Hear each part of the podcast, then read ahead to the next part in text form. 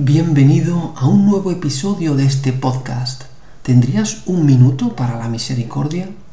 La frase de hoy procede del diario de Santa Faustina. En él leemos que Jesús le dice a Faustina, a todos los que proclamen esta gran misericordia mía, yo mismo los defenderé en la hora de la muerte, aunque sus pecados sean negros como la noche.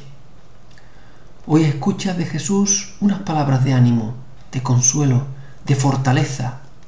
Vive su misericordia, céntrate en distribuirla entre los que te rodean, que los demás puedan experimentar en tu vida la misericordia de Dios.